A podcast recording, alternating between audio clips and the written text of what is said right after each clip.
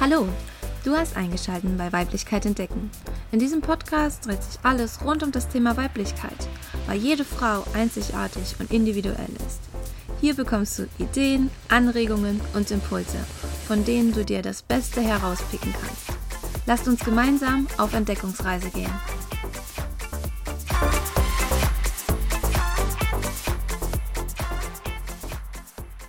Dann hallo und herzlich willkommen beim Podcast Weiblichkeit entdecken.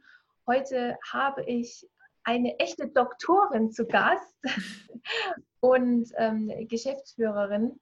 Ich gebe direkt mal das Wort an äh, Dr. Simone Burell. Simone, erzähl doch mal was zu dir. Was machst du? Okay, äh, vielen lieben Dank äh, für die Einladung, Franziska. Also wir haben uns ja, glaube ich, darüber kennengelernt, dass du auf unseren Podcast aufmerksam wurdest und so ja. zu uns gekommen bist. Und äh, genau, cool, dass ich hier sein darf zu, zu meiner Person. Du hast schon gesagt, ich bin Geschäftsführerin und auch Gründerin der linguistischen Unternehmensberatung.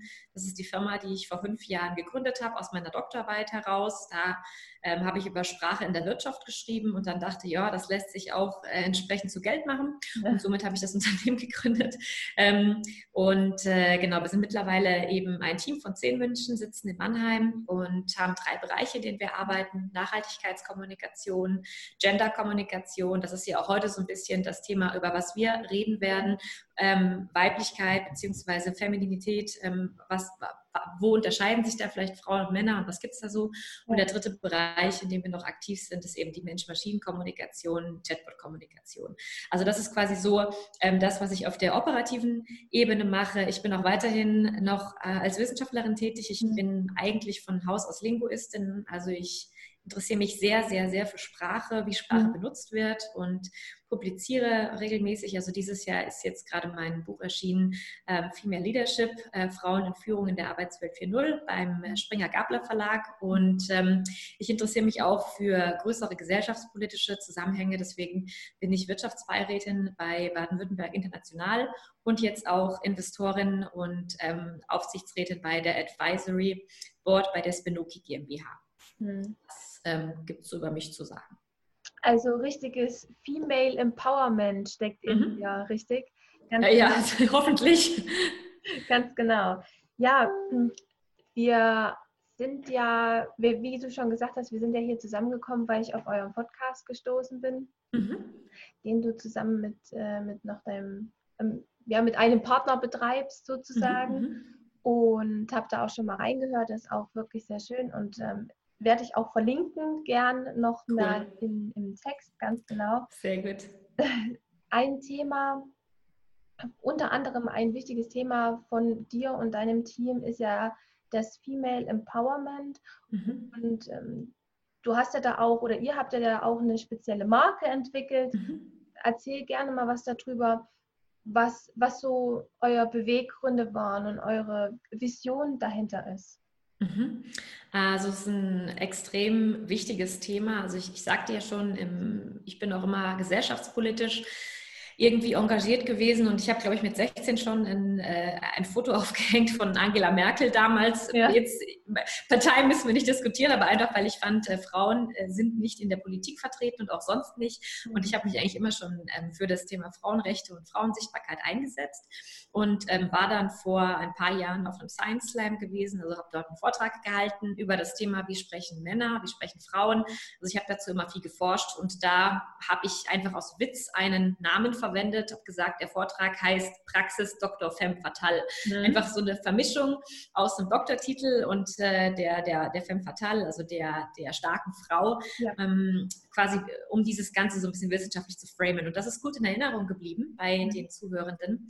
Und ähm, Zeitgleich kamen dann auch immer mehr Anfragen auf uns äh, zu, ja Mensch, du hast doch diesen Vortrag gehalten und könnt ihr nicht mal ein Seminar machen für, für Frauen, wie die verhandeln und so weiter. Also da, da, da kam quasi von außen, von unseren Kunden und Kundinnen, mhm. äh, dieser Wunsch, dass wir dieses wissenschaftliche Wissen, was wir mitbringen aus, ähm, aus den Forschungen, auch aus eigenen Studien, die wir dazu gemacht haben, die ich auch dazu gemacht habe, dass wir das ihnen eben anbieten können. Und äh, somit haben wir dann 2016 die Marke Marke Dr. Femme Fatal gelauncht. Das ist jetzt unsere ähm, erfolgreichste Marke in unserem Portfolio und unter der bieten wir eben vor allem für die Zielgruppe Frauen ähm, zum Berufseinstieg, aber auch ähm, in weiteren Bereichen, also Führungsverantwortung oder dann Aufsichtsratsverantwortung, äh, Professoren und Professorinnen verschiedene Programme an. Also wir, wir haben Workshops, eins sagte ich ja schon, ne, Verhandlungstraining, das ist ja. so der Alltime-Bestseller, das interessieren ganz viele, ähm, haben aber auch äh, Vorträge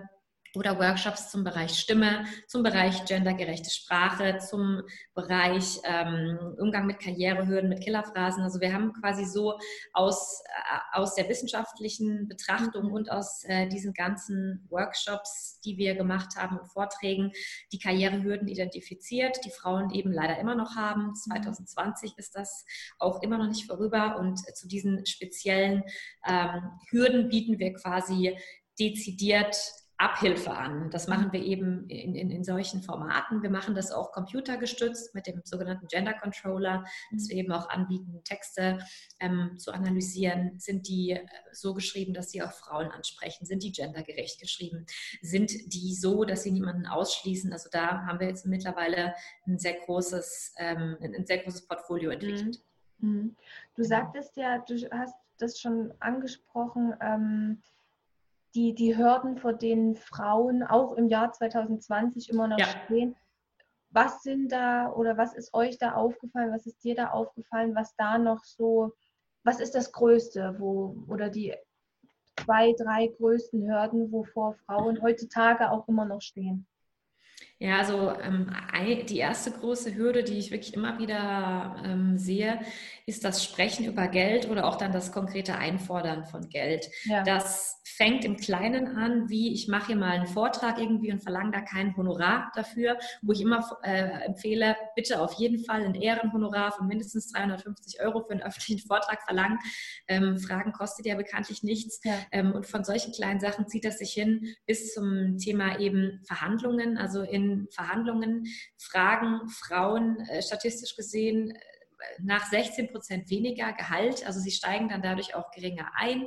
Sie verhandeln insgesamt in ihrer äh, Vita seltener als Männer und das hat natürlich dann Auswirkungen auf den Gender Pay Gap, also die Lohnlücke, die ja immer noch durchschnittlich bei 21 Prozent ist insgesamt und 6 Prozent im öffentlichen Dienst. Also da ist etwas, wo ich immer noch eine sehr, sehr große Scheu wahrnehme, mhm. eben auch dann tatsächlich für den Marktwert einzustehen. Ich hatte heute Morgen auch äh, ein Coaching, ein, ein, ein äh, Finanzcoaching, einfach weil ich das ein sehr, sehr wichtiges Thema finde, über Sprechen über Geld und äh, da sagte die Coachie eben auch, Führungskraft, äh, die, die sich eben auch nicht eingestehen wollte, dass sie im, im sechsstelligen Bereich verdient. Also das äh, ist häufig so ähm, ein Problem in der Selbstwertschätzung und zu sagen, ich bin das wert und ich, ich, ich darf das auch einfordern. Also das Thema genau sprechen über Geld. Ähm, der, der, der korrekte Terminus ähm, nennt sich da auch der Finanzbildung. Mhm. Also die ähm, Financial Literacy, die ist bei Frauen sehr, sehr in manchen Fällen gering bis sehr gering ausgeprägt und das führt dann auch eben dazu, dass wenig sich damit beschäftigt wird mit Vermögensaufbau, mit Geldanlage, mit Altersabsicherung, sodass dann auch dadurch der Gender Pension Gap entsteht, also die Lohnlücke im Alter, quasi, dass Frauen ca. 45 Prozent weniger ähm, dann den, ähm, im Rentenalter bekommen und das ist eklatant. Deswegen kann ich nur euch allen empfehlen, die das jetzt hören, äh, fangt an, ähm, legt was zurück, beschäftigt euch mit dem Thema. Ja. Also das das, das ist eins, ähm, was ich ganz stark beobachte. Das Zweite, ähm, was ich immer wieder beobachte, ist ähm, dieses Thema Netzwerken. Ähm, also da gibt es jetzt auch schon viele Studien dazu, äh, die einfach belegen, Frauen und Männer, die unterschied äh, Netzwerken unterschiedlich. Und Männer netzwerken stärker nach oben und Frauen netzwerken stärker nach unten oder in die Horizontale. Und das heißt, dass die häufig solche Karrierechancen nicht so wahrnehmen oder auch nicht versuchen, ihre Chancen im Netzwerk zu verbessern. Dass sie zum. Beispiel Genau, also äh, nehmen wir jetzt mal an bei einer Netzwerkveranstaltung, ähm, haben wir vorher noch drüber gesprochen, da, da, da trifft man ja immer Menschen und natürlich ist es auch sinnvoll, da direkt die eigene Leistung ähm, oder auch die eigene, die eigene Rolle zu bewerben und konkret auch Business Opportunities zu, zu erschließen oder auch mal mit jemandem dann strategischen Mittagessen ausmachen und einen Kaffee trinken. Und da sind Frauen sehr viel zurückhaltender, auch im Weiterempfehlen. Ähm, weiterempfehlendes Lob fällt vielen schwer und somit haben sie oft schlechtere Netzwerke, was ihnen strukturelle Nachteile ähm, ja, ja, verschafft. Und sie sind dann auch in ganzen, in, also in gewissen Machtnetzwerken sind sie weniger vorhanden, weshalb es ja auch inzwischen da einige Initiativen gibt, die sich dafür einsetzen, zum Beispiel der FIDA e.V., Frauen in die Aufsichtsräte oder auch die Spitzenfrauen Baden-Württemberg. Ähm, das ist eine Liste, da kann, kann man sich eintragen lassen, wenn man eben auch Interesse hat an solchen Machtnetzwerken. Und es gibt so viele tolle Frauen, ähm, die solche Machtnetzwerke auch bereichern könnten. Und deswegen mhm.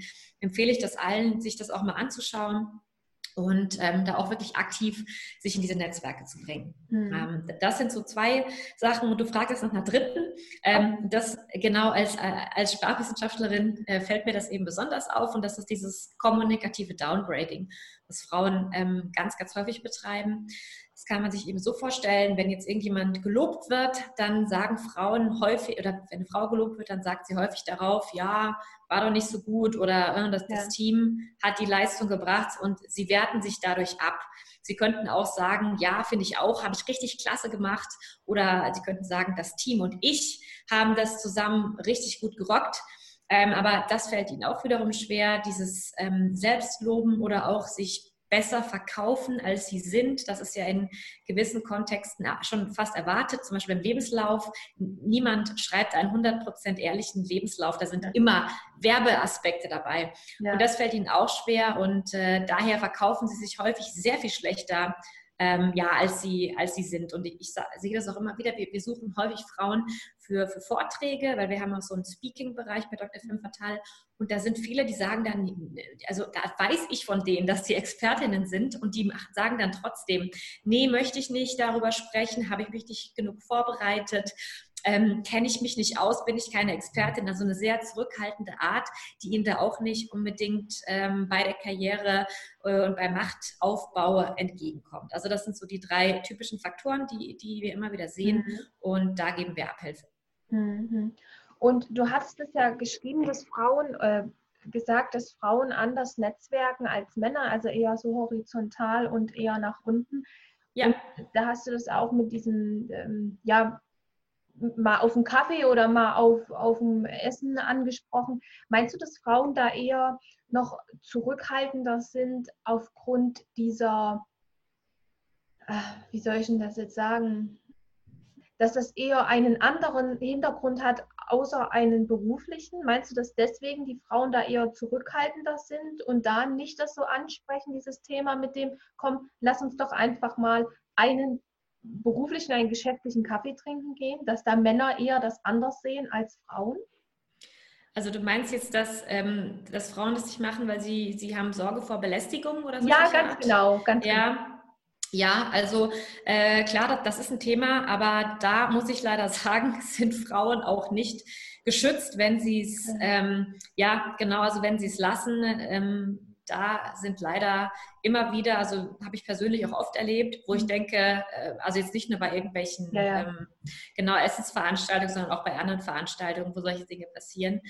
Ähm, also ich äh, glaube nicht, dass das der, der, der, erste, ähm, mhm. der erste Faktor ist, an den an der gedacht, gedacht wird, sondern auch eher, dass es ähm, Frauen schwerer fällt, ähm, sozusagen äh, in dieser Hinsicht das strategische Momentum zu sehen, oder sagen wir vielen Frauen, ja. es schwerer fällt, das strategische Momentum zu sehen. Und ähm, also die, die Forschung sagt, äh, also sie spricht da von einer sogenannten beziehungsorientierten Moralität. Mhm. Ähm, in Netzwerken ist es ja so, dass wenn, wenn wir beide jetzt uns hier irgendwie sozusagen einen Auftrag mehr oder weniger ähm, hin, hin und her schieben würden, da würde dann erstmal eine Person profitieren. Ja. Und das angeblich ähm, fällt Frauen schwerer, dass sie quasi ähm, dann sich mit einer Person treffen, weil sie sagen, das hätte ja nur einen beruflichen oder einen strategischen Kontext, dann würde doch aber die andere Sache überhaupt nicht ernst genommen werden, mhm. weil sie eben sehr, sehr stark darauf sozialisiert wurden, auch die Beziehungsebene mitzusehen, die persönliche Ebene. Und Männer sind da viel utilitaristischer. Das heißt, sie sehen, hey, da, da, da ist jemand, die Person ist spannend für mein Netzwerk oder von der könnte ich vielleicht einen Auftrag bekommen oder da könnte ich von der Person befördert werden. Also treffe ich mich mal mit der. Also da steht viel stärker dieser Nutzen im Vordergrund und die haben da auch keine moralischen Bedenken, weil in Netzwerken ist ja auch so, nur, nur sie, es sind wirklich gute Netzwerke und auch langfristige, wenn auch wieder was zurückkommt für beide Seiten. Ja? Für mhm. die eine Seite kriegt dann vielleicht die Beförderung, die andere kriegt den Fame oder bekommt irgendwelches spezifisches Wissen. Also es ist, mhm. müssten ja auch immer beide, beide Seiten profitieren. Mhm. Und die gibt es in, in dem Kreis, also in eurem ähm, Kundenkreis, den ihr da anspricht von Frauen, sieht man da eine Hinentwicklung, dass man sagt, es sind jetzt nur Frauen, die sich für das Thema interessieren, aus zum Beispiel der, der Schicht der Geschäftsführerinnen oder der Aufsichtsrätinnen oder aus der Wissenschaft? Oder sind das in Anführungsstrichen auch ähm, Damen, die im Coaching-Bereich tätig sind oder jetzt, mhm. sagen wir jetzt mal, im mittleren Management? Ja. Wo, wo siehst du da ja. so die Entwicklung dahingehend?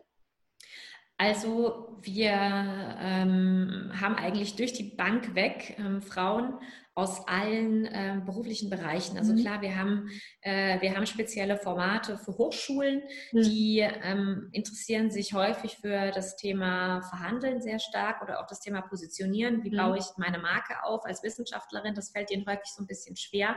Die, die Gründerinnen oder auch die, die Selbstständigen, die interessieren sich dann häufig auch für das Thema Selbstmarketing oder auch wie baue ich ähm, ein Unternehmen auf, was organisch wächst. Das ist ja auch ganz spannend, dass das ja. Gründungsverhalten von Frauen und Männern oder auch das Kapitalverhalten in der Gründung ist ein anderes, sodass Männer ganz stark denken, sie müssten immer sofort externes Kapital reinholen und international sofort expandieren, ähm, während Frauen ähm, organischer gründen. Das heißt, sie, sie geben dann eben auch nur so viel aus, wie sie tatsächlich auch mal irgendwann schon eingenommen haben ja. und dann eben äh, auch einfach nachhaltiger gründen. Das heißt, die werden dann nicht äh, nach drei bis fünf Jahren ihr Unternehmen abstoßen, weil sie sagen, so jetzt habe ich hier meine, meine zwei, drei Millionen gemacht und dann verkaufe ja. ich das irgendwann, sondern genau, sie sehen das nachhaltiger und die sehen das äh, ähm, ähm also da sieht man auch, wenn man mal sieht, welche Startups dann bei wie vielen Jahren noch existieren, dass es natürlich viel zu wenige Frauen gibt, die gründen, aber die Frauen, die gründen, die sind dann auch noch länger am Ball. Also genau, das ist das, was die Gründer interessiert. Dann gibt es natürlich auch viele Frauen aus dem mittleren Management, die interessieren sich dann auch manchmal für solche Themen wie, ähm, wie schreibe ich zum Beispiel eine gendergerechte Stellenanzeige ja. oder wie gehe ich allgemein um mit dem Thema Frauen in Führung. Also das sind dann diejenigen, die sich dann auch für eine Führungskarriere interessieren, die aber noch nicht so, äh, ja, noch nicht so ganz sicher sind, wie sie das so machen sollen oder die auch schon auf erste Hürden gestoßen sind, die zum Beispiel merken, dass wenn sie in einem Meeting sitzen, dass sie die ganze Zeit unterbrochen werden oder dass ihre, ähm, sag ich mal, dass sie, wenn sie irgendwo ähm, irgendwo sind als, äh, als Frau, dass, äh, dass sie nicht die Aufmerksamkeit bekommen, die sie, mhm. die sie haben möchten oder dass sie ähm, immer wieder aus irgendwelchen Zirkeln ähm, ausgeschlossen werden. Also das heißt, die kommen dann ähm, auch mehr und mehr mit diesem Thema in Kontakt. Ähm, Führung, was, was heißt das überhaupt? Was sind da für Unterschiede zwischen Female und Male Leadership mhm. und wo möchte ich mich selbst hin entwickeln? Wie möchte ich ein Team aufbauen? Ähm, also wir haben da echt aus, aus allen verschiedenen Bereichen, sei es jetzt Wissenschaft, Wirtschaft, Wirtschaft, aber auch aus Kommunen. Also wir haben auch mhm. viele kommunale Kunden und Kundinnen, die mit uns arbeiten, ähm, die wir dann auch trainieren in den verschiedenen Aspekten. Also da gibt es wirklich so in der Altersgruppe zwischen, äh, sag ich mal, 25 bis 60 alles durch die Bank weg. Mhm. Ja, ich komme ja aus, aus der Kommune, also ich komme ja aus dem öffentlichen mhm. Dienst und habe ja auch die letzten 13 Jahre da auch im öffentlichen Dienst gearbeitet und habe dann natürlich auch schon viel gesehen. Einmal ja. War, äh, ja, war ich auch bei ähm, sehr lange und da habe ich auch meine Ausbildung gemacht bei der Stadt Frankfurt am Main, habe mhm. ich gelernt und auch gearbeitet und habe dann natürlich auch gesehen aus meinem Bild als junger Mensch, dass eher in den Führungspositionen doch eher Männer beheimatet waren. Mhm. Also da gerade im Bereich ähm, Abteilungsleitung und auch Amtsleiter waren sehr viele Männer vertreten, primär mhm. auch Männer vertreten gewesen. Wobei das bei diesen großen Kommunen ist mir aufgefallen, dass es da eher männerlastig war. Also das mhm. eher, also das aber ganz jetzt äh, ohne Wertung gesagt, männerlastig. Und dass in kleineren Kommunen dass dann doch in der Abteilungsleitung oder auch in der Amtsleitung doch auch eher Frauen mit Frauen beheimatet waren. Das mhm. ist mir auch in, in dem Kontext auf jeden Fall auch schon aufgefallen. Gerade im öffentlichen Sektor ist aber schön, wenn ihr mit denen zusammenarbeitet, weil es ist doch so, dass der öffentliche Dienst immer noch diesen Ruf hat, des wir machen nichts Neues. Mhm. Genau, also, also wir, wir, arbeiten gern mit denen, weil wir sehen da auch echt ein hohes Innovationspotenzial, ja. gerade im Bereich soziale Innovation. Ja, wie kriegt man das hin, dass man mehr Frauen in Führung bringt. Ja. Äh, es gibt ja auch äh, immer wieder, äh, finde ich erschreckend, wie wenig Bürgermeisterinnen es gibt äh, insgesamt in Deutschland. Ich glaube, es inzwischen äh, 10, 10 bis 13 Prozent nur. Ähm, genau, und dann auch viele junge Menschen. Also ähm, Geschlecht ist ja nur ein Aspekt der ja. Diversität, die wir in Teams wollen. Wir wollen ja auch junge Menschen in, in, in, Teams haben. Wir wollen Menschen mit, mit, verschiedener sexueller Orientierung, wir wollen Menschen mit verschiedenen Mindsets. Also mhm. da, da, kann man sehr, sehr viel machen. Und die, ähm, ich habe so das Gefühl, manchmal die Kommunen, die trauen sich noch nicht so viel Innovation, wie sich jetzt andere ähm, Systeme trauen. Aber auch die, die, die Hochschulen sind auch teilweise sehr, sag ich mal, es sind sehr langsame Systeme, aber es sind auch, auch sehr, sehr, sehr, auch hier wieder nachhaltige Systeme, Kommunen und, und, und Hochschulen, weil wenn die einmal mit uns zusammenarbeiten, dann bleiben die uns treu. Das freut uns natürlich, weil wir dann auch wiederum sehen können, wie die Veränderungen dann, dann dort sind. Also das, wir begleiten das ja dann auch meistens wissenschaftlich ja. und dann können wir auch einfach messen, was haben denn da unsere Maßnahmen gebracht? Hat es wirklich was gebracht, dass wir jetzt das Wording in Stellenanzeigen verändert haben? Also da haben wir immer so, so Zahlen, also wir wollen eine Veränderung sehen von 30 Prozent mehr weiblichen Bewerbungen, mhm. wir Stellenanzeigen anpassen. Oder auch ändert sich das Führungsverhalten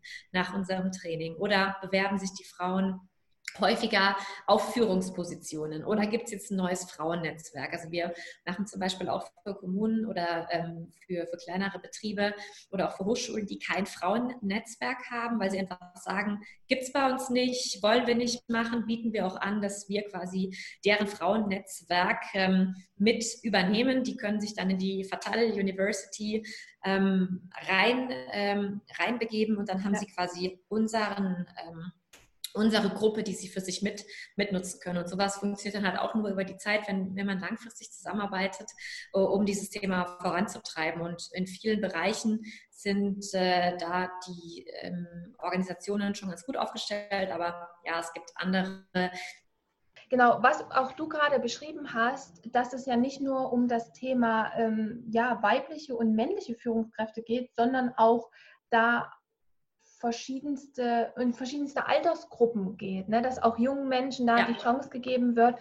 Das sehe ich doch auch, wie du schon beschrieben hast, immer noch aus, wie gesagt, ich kann es nur aus dem öffentlichen Dienst sagen. Ich war auch eine Zeit lang am, ich weiß, das wirst du sicherlich kennen, Max-Planck-Institut war ich beschäftigt ja. gewesen.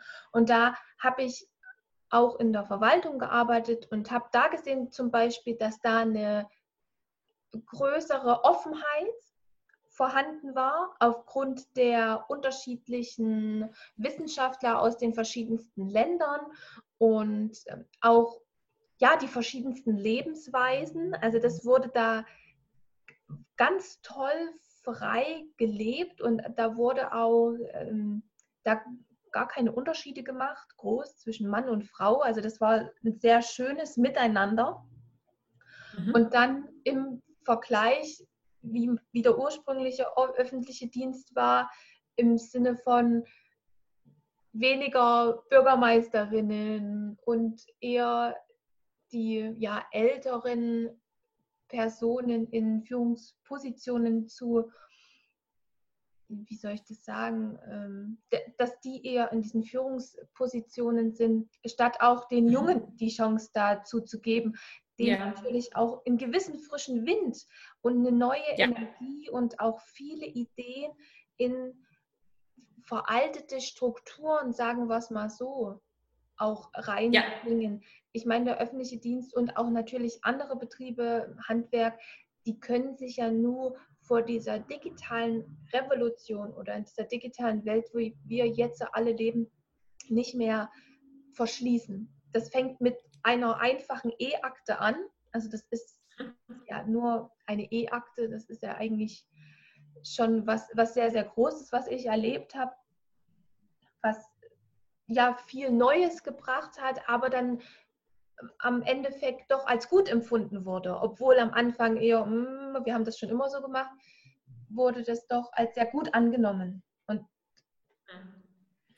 also das, ähm, das ist so, so, so ein typisches äh, traditionelles Denkmuster, was da noch verhalten ist, dass man äh, immer noch Alter mit Weisheit ver verknüpft und dass man ja. deswegen immer ein bisschen skeptisch ist gegenüber jungen Menschen und immer sagt, die haben noch nicht so viel Erfahrung, aber wie du ja. ganz richtig sagst, die haben andere Erfahrungen. Und äh, es tut sehr vielen Betrieben gut und auch sehr vielen äh, System gut, wenn sie eben sich dem nicht verschließen. Und äh, deswegen sehen wir inzwischen auch, dass, dass viele ähm, traditionelle Unternehmen auch mehr und mehr mit jungen Startups zusammenarbeiten, weil sie auch sagen, sie kommen alleine überhaupt nicht mehr zurecht. Und du hast auch eben angesprochen, die ganzen Themen Digitalisierung, ähm, Transformation, sei es jetzt ähm, die internationale Aufstellung Teams oder auch diverse Aufstellung des Teams, das, ähm, dann das, das Thema Programmierkenntnisse, ähm, also solche Sachen, die bringen eben ältere Arbeitnehmer, Arbeitnehmerinnen meistens nicht, nicht mit und die haben dann allein schon Probleme darin, ihren LinkedIn-Account zu pflegen, also äh, ja. und, solche Sachen zu, zu, bedienen oder in eine WhatsApp-Gruppe reinzugehen oder auch in ein Teams-Meeting ähm, zu, zu gehen. Also wir machen ja auch viel solche digitalen Formate und da fällt uns das natürlich auch mal auf, dass da die älteren Menschen, ähm, wenn sie in äh, die Teams-Umgebung ähm, gehen oder auch wenn sie beispielsweise ein Webinar gehen, dass sie da noch einen ganz anderen Zugang haben und dass sie da viel von den Jüngeren lernen können. Deswegen finde ich es eigentlich traurig, so eine Arroganz mhm. gegenüber ähm, ja, anderen, sei es jetzt Kulturen, anderen Geschlechtern, aber auch anderen Altersgruppen. Und äh, wir wollen eigentlich von, äh, sage ich mal, auch von allen lernen. Deswegen sind wir auch bei uns im Team. Ähm, haben, äh, wir haben eine Altersstruktur zwischen 20 und 63. Ähm, also ist alles vertreten. Wir haben auch alle, ähm, wir haben auch alle möglichen sexuellen Orientierungen. Wir haben verschiedene, verschiedene Geschlechter, verschiedene auch Einstellungen teilweise. Und ähm, ja, unser Geschäfts-, äh, zweiter Geschäftsführer, der Noah Fleischer, hat auch in vielen Sachen eine ganz andere Einstellung wie ich. Das führt zwar zu mehr Auseinandersetzung, aber letztendlich macht es Teams besser. Und das zeigen ja auch alle Erhebungen, dass diverse Teams viel besser sind. Also sie, sie steigern die wirtschaftliche Performance, sie sind innovativer, die Menschen darin zufriedener. Und ja, das sollten vielleicht mal mehr, mehr Organisationen beherzigen. Ja, das ist richtig, das stimmt allerdings. Wie Auf jeden ist Fall. das? Was ist euch aufgefallen oder was ist dir auch aufgefallen, wie das Weiterbildungsverhalten von Männern und von Frauen ist? Wo liegen da die Unterschiede? Also wie bilden sich Frauen weiter und was ist so da der Unterschied ähm, zum, zum, zum Mann, zu Männern? Ähm, also insgesamt ist die Weiterbildungsbereitschaft bei, bei Frauen ähm, sehr viel größer, ähm, was natürlich positiv in dem Sinne, dass sie dann dadurch auch häufig sehr viel besser ausgebildet sind ähm, also und auch ganz, ganz viele Weiterbildungen noch zusätzlich ähm, besucht haben. Ähm, und wenn man sich ähm, CVs von Männern anschaut, die sind häufig gut ausgebildet, ähm, ist aber auch wiederum gleichzeitig problematisch, weil Frauen, wie ich es vorhin bereits schon sagte, eher so zum Understatement neigen und eigentlich denken, sie sind nicht gut genug und sind so eine permanente Weiterbildungsspirale. Mhm reinkommen. Dann immer wieder noch, ach, machen sie noch ihren NLP-Coach und dann machen sie noch ein systemisches Coaching-Ausbildung und dann machen sie noch mal was anderes. Also ich, ich treffe oft ähm, äh, Frauen, die dann auch irgendwann bei uns landen, die haben in ihrer CV schon sechs, sieben verschiedene Zusatzqualifikationen oder auch Auszertifikate und sind sich trotzdem nicht ready ähm, hm. for the market. Und ähm, das ist schade, weil sie verlieren somit quasi ähm, Umsatz. Das ist ja das, was, was, was mich als Unternehmerin dann auch ähm, umtreibt, dass ich natürlich möchte, dass äh, diese Frauen möglichst schnell mit ihren Fähigkeiten dann auch ähm, ihren Lebensunterhalt verdienen können oder auch dann möglicherweise ihr Gehalt steigern können. Also in der Sicht, ähm, da ist das Weiterbildungsverhalten anders. Und was auch ähm, ein spannendes Thema ist, dass es viel mehr Frauen gibt, die auch Gruppenweiterbildungen haben. Dazu würde ich auch gleich nochmal was sagen, weil wir ja. haben ja so ein neues Gruppenweiterbildungsformat genau. und dass Männer häufig in Einzel,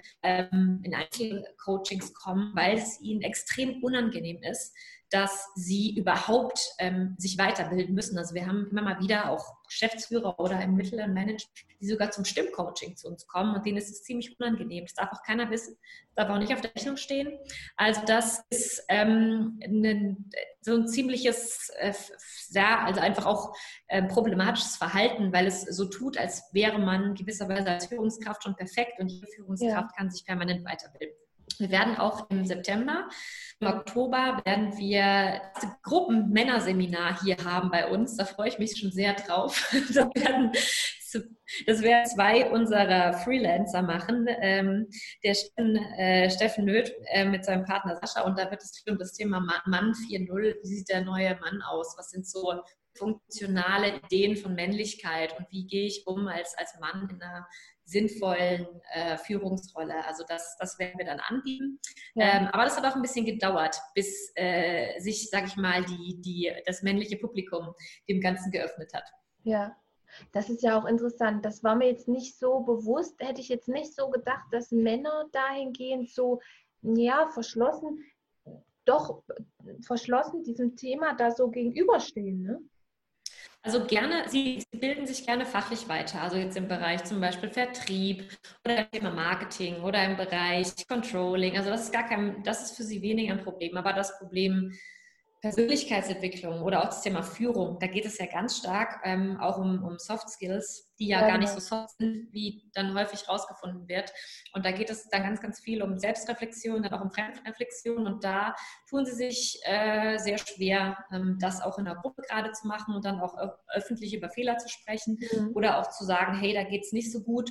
Und ähm, da muss man sie dann erstmal hinbringen, dass sie das dann annehmen können. Mhm. Du hattest es ja auch gerade schon, du hattest es ja auch gerade schon angesprochen gehabt, dass mhm. ihr da ein neues Programm genau. auf, auf den Markt gebracht habt. Erzähl doch gerne noch mal was darüber, wer genau eure Zielgruppe ist und was da genau auch angesprochen wird.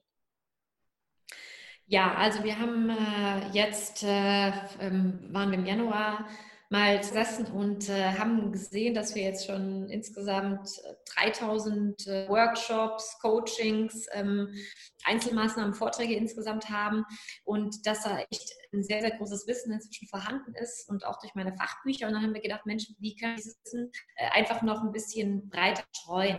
Und ja. ähm, da kam ja bekanntlich Corona und ja, genau. dann wurden auch erstmal unsere gesamten Live-Vorträge und Workshops auch abgesagt, ähm, was für uns diese ganze Sache mal verschnellert hat, dass wir eben gesagt haben, okay, wir müssen jetzt endlich mal ein komplett digitales Produkt rausbringen. Also nicht nur, dass wir irgendwelche ähm, Skype-Coachings oder ähm, Teams-Coachings machen, das, das haben wir auch schon davor gemacht, sondern dass wir wirklich ähm, dezidiert ähm, Weiterbildungsmaterial anbieten dass wir dann auch ähm, sozusagen permanent zur Verfügung stellen lassen können bei einer Plattform, sodass äh, für die Kunden und Kundinnen interessant ist und auch vor allem zu einem erträglichen Preis ist, weil muss man schon mal auch noch dazu sagen, wir, sind ja äh, als Unternehmensberatung ja in einem ähm, hochpreisigeren Segment, das können sich alle leisten immer, aber ist es uns trotzdem auch ein sehr, sehr großes Anliegen, dieses Thema Female Empowerment noch breiter in die Welt zu bringen. Und ähm, deswegen haben wir dann einfach aus diesem ganzen Material, was wir eben hatten, die zehn Bereiche identifiziert, die am häufigsten Probleme verursachen. verursachen. Das startet eben bei Sprache, geht über Mindset, Lebenslauf schreiben, Auftritt über Stimme und Präsentation halten, verhandeln. Dann geht es weiter äh, Female Leadership, also wie, wie führe ich überhaupt. Dann Female Finance, was mache ich mit meinem Geld, wie mache ich Geldanlage. Visibilität, wie, wie stelle ich mich dar, wie, wie, wie kann ich mich als Marke positionieren und das, wie baue ich Netzwerke der Macht auf. Und aus diesen Stones quasi sind zehn Module entstanden und ein, ähm, ja, ich nenne es ganz gern so, so mein digitales Gehirn, die Fatal University. Mhm. Also wir haben es äh, University genannt, weil es eben ähm, beim Springer Wissenschaftsverlag dann andockt. Wir haben von denen ähm, eine Plattform zur Verfügung gestellt bekommen, haben wir dann diese zehn Module gepackt und ähm, zu jedem auch ein Video gedreht. Also es gibt ähm, jetzt für jedes dieser zehn Module ein knackiges 30-Minuten-Video. Da sitzen wir auf unserer roten Couch. Das könnt ihr auch sehen, wenn ihr auf die Webseite kommt. Und ähm, das ist dann eben so didaktisch angelegt, dass der Input von uns vermittelt wird, aber auch gleichzeitig ähm, die Teilnehmerin direkt angesprochen wird. Also das heißt, es sind direkt Wissensaufgaben integriert.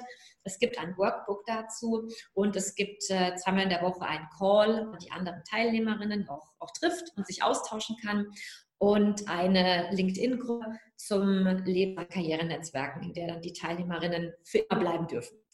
Und äh, das ist so das erste wissenschaftlich strukturierte Weiterbildungsprogramm. Wir nennen es von der Einsteigerin zur Aufsteigerin. Also es ist Zielgruppe, hast du gesagt, Zielgruppe sind für den einen Bereich, der die ersten sechs Module enthält, sind Frauen, die gerade am Berufseinstieg sind, die sich so ein bisschen mit solchen Sachen beschäftigen wollen, Sprache, Mindset und ähm, wie, wie verhalte ich mich so, wie mache ich einen Vortrag oder wie, wie verhandle ich mein erstes Gehalt richtig, also um so Basics. Und dann die zweite Gruppe, das sind Frauen, die eben Führungsambitionen haben oder die auch schon am Anfang in einer Führungsrolle sind und sich dann eben fragen, okay, wie kriege ich das noch ein bisschen besser hin? Wie lege ich jetzt auch mal mein Geld, irgendwas ich habe, zur Seite und wie komme ich in solche Machtnetzwerke? Das sind dann die Module 7 bis 10 und ähm, die Module 1 bis 6, das ist eben der sogenannte Micro Bachelor und das andere ist der Micro Master. Und das ähm, können ähm, die Teilnehmerinnen eben dann bei uns buchen. Sie bekommen dann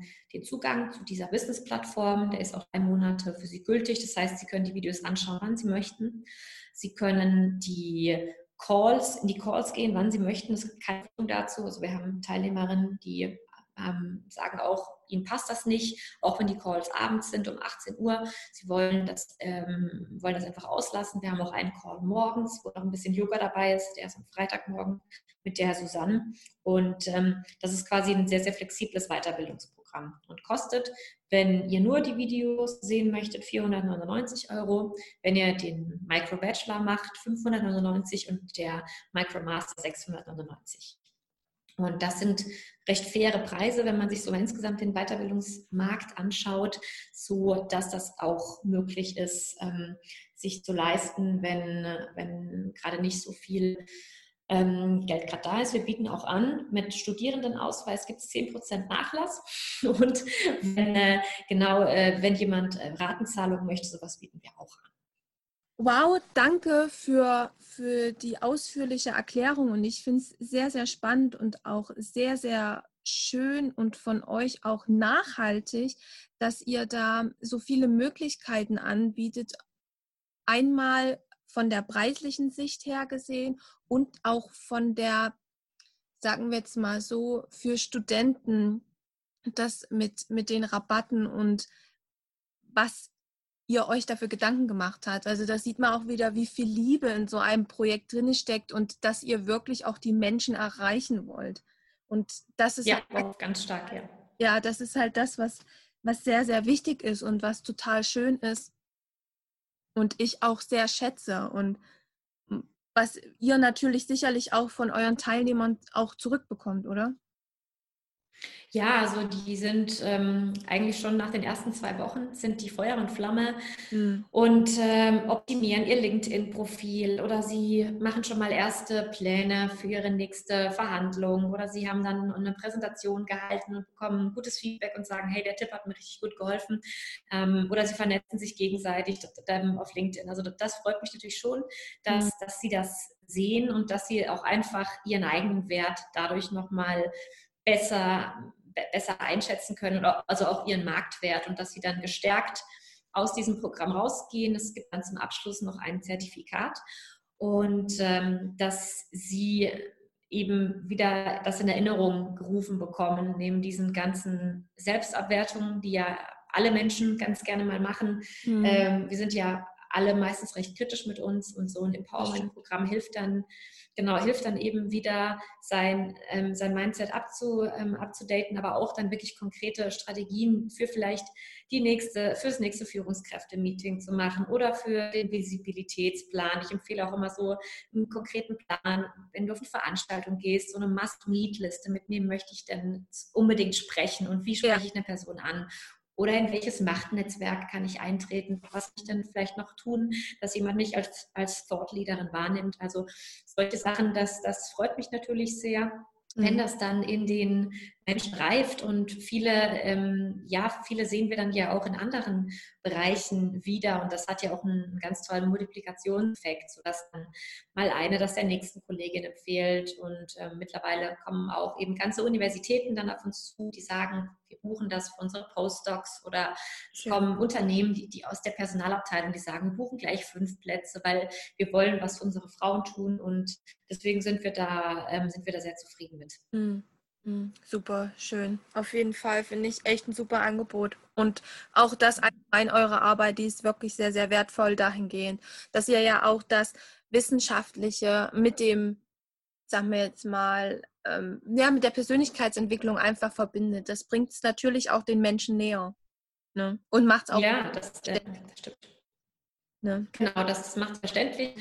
Das ist äh, also für uns eben uns wichtig, so unser USP zu anderen ähm, Coaches und Coachinnen am Markt, dass wir eben immer diese wissenschaftliche Begleitung haben und ja. dass wir da eben auch selbst forschen und ähm, dass, dass wir eben dann nicht nur irgendwelche Pseudoinhalte ähm, ja, kommunizieren. Das, das, das, das ist nicht äh, unser Ansatz. Dafür gibt es genug andere Berater und Beraterinnen auf dem Markt. Ja. ja, das stimmt, das stimmt. Ja, super. Dann sind wir schon am Ende angekommen von dieser Episode. Ich möchte mich nochmal ganz, ganz herzlich bei dir bedanken. Es war wirklich ein super schönes Interview und auch das Thema ist natürlich auch super spannend und wir hätten wahrscheinlich noch Stunden darüber sprechen können. Wahrscheinlich. Ja, ganz genau. Wie kann man euch dich am besten erreichen? Ich meine, ich werde es natürlich auch sicher mit verlinken, doch du kannst gerne noch mal ganz kurz was dazu sagen. Sehr gern. Also erstmal danke ich dir sehr, Franziska, nochmal für die Einladung, ähm, aber auch für die Wertschätzung, die du uns ähm, ausgedrückt hast, ähm, unserer Arbeit entsprechend. Und ja. ähm, dass, äh, dass ich, ich meine zu hören, Menschen etwas ehrlich meinen. Und das, das, ja. das klingt bei dir so und deswegen das freut mich sehr. Und ähm, genau, wie, wie ihr uns erreichen könnt, ihr könnt uns natürlich über allen bekannten Kanäle erreichen. Also über LinkedIn, über Facebook, über Xing, mhm. über Instagram. Da haben wir jeweils eine Seite von Dr. Femme Fatal mhm. und auch eine Seite von der Mutterfirma der LUB. Aber ihr könnt mich auch gerne persönlich anschreiben, da am liebsten über LinkedIn. Mhm. Ähm, freue ich mich immer sehr über Feedback, über auch Anregungen oder über tolle Buchempfehlungen. Das ist immer super. Ähm, wenn ihr gerne YouTube äh, und Bewegtbild mögt, dann könnt ihr auf unseren YouTube-Kanal Dr. Fem Fatal, Dr. Fem TV gucken. Da haben wir so auch so kleine Bits aus der Fatal University, wie, wie das aussieht, aber auch zu anderen Themen. Warum brauchen wir Gender? Warum sind Frauen als Führungskräfte gut geeignet? Also da, da könnt ihr auch so ein paar Sachen von uns anschauen. Ähm, genau, diese Webseite blenden wir ein. Das ist www.drfemfatal.de slash university. Da könnt ihr euch anmelden und äh, genau, ihr könnt aber auch einfach direkt googeln. Googeln kennt uns und da kommt ihr auf irgendwelchen Wegen auf jeden Fall zu uns. Das ist schön. So, vielen Dank dafür. Und Danke dir nochmal, wie gesagt, für die Zeit und für dein, äh, für dein Interesse. Ja, genau. Dann wünsche ich dir erstmal noch einen wunderbaren Tag Super, dass du so lang dran geblieben bist und zugehört hast. Oder einfach nur neugierig warst. Weitere Informationen findest du auf Instagram unter Weiblichkeit-entdecken. Lass mir doch zu dieser Episode gern dein Feedback da und natürlich ein Herzchen. Ansonsten wünsche ich dir noch einen wunderbaren Tag.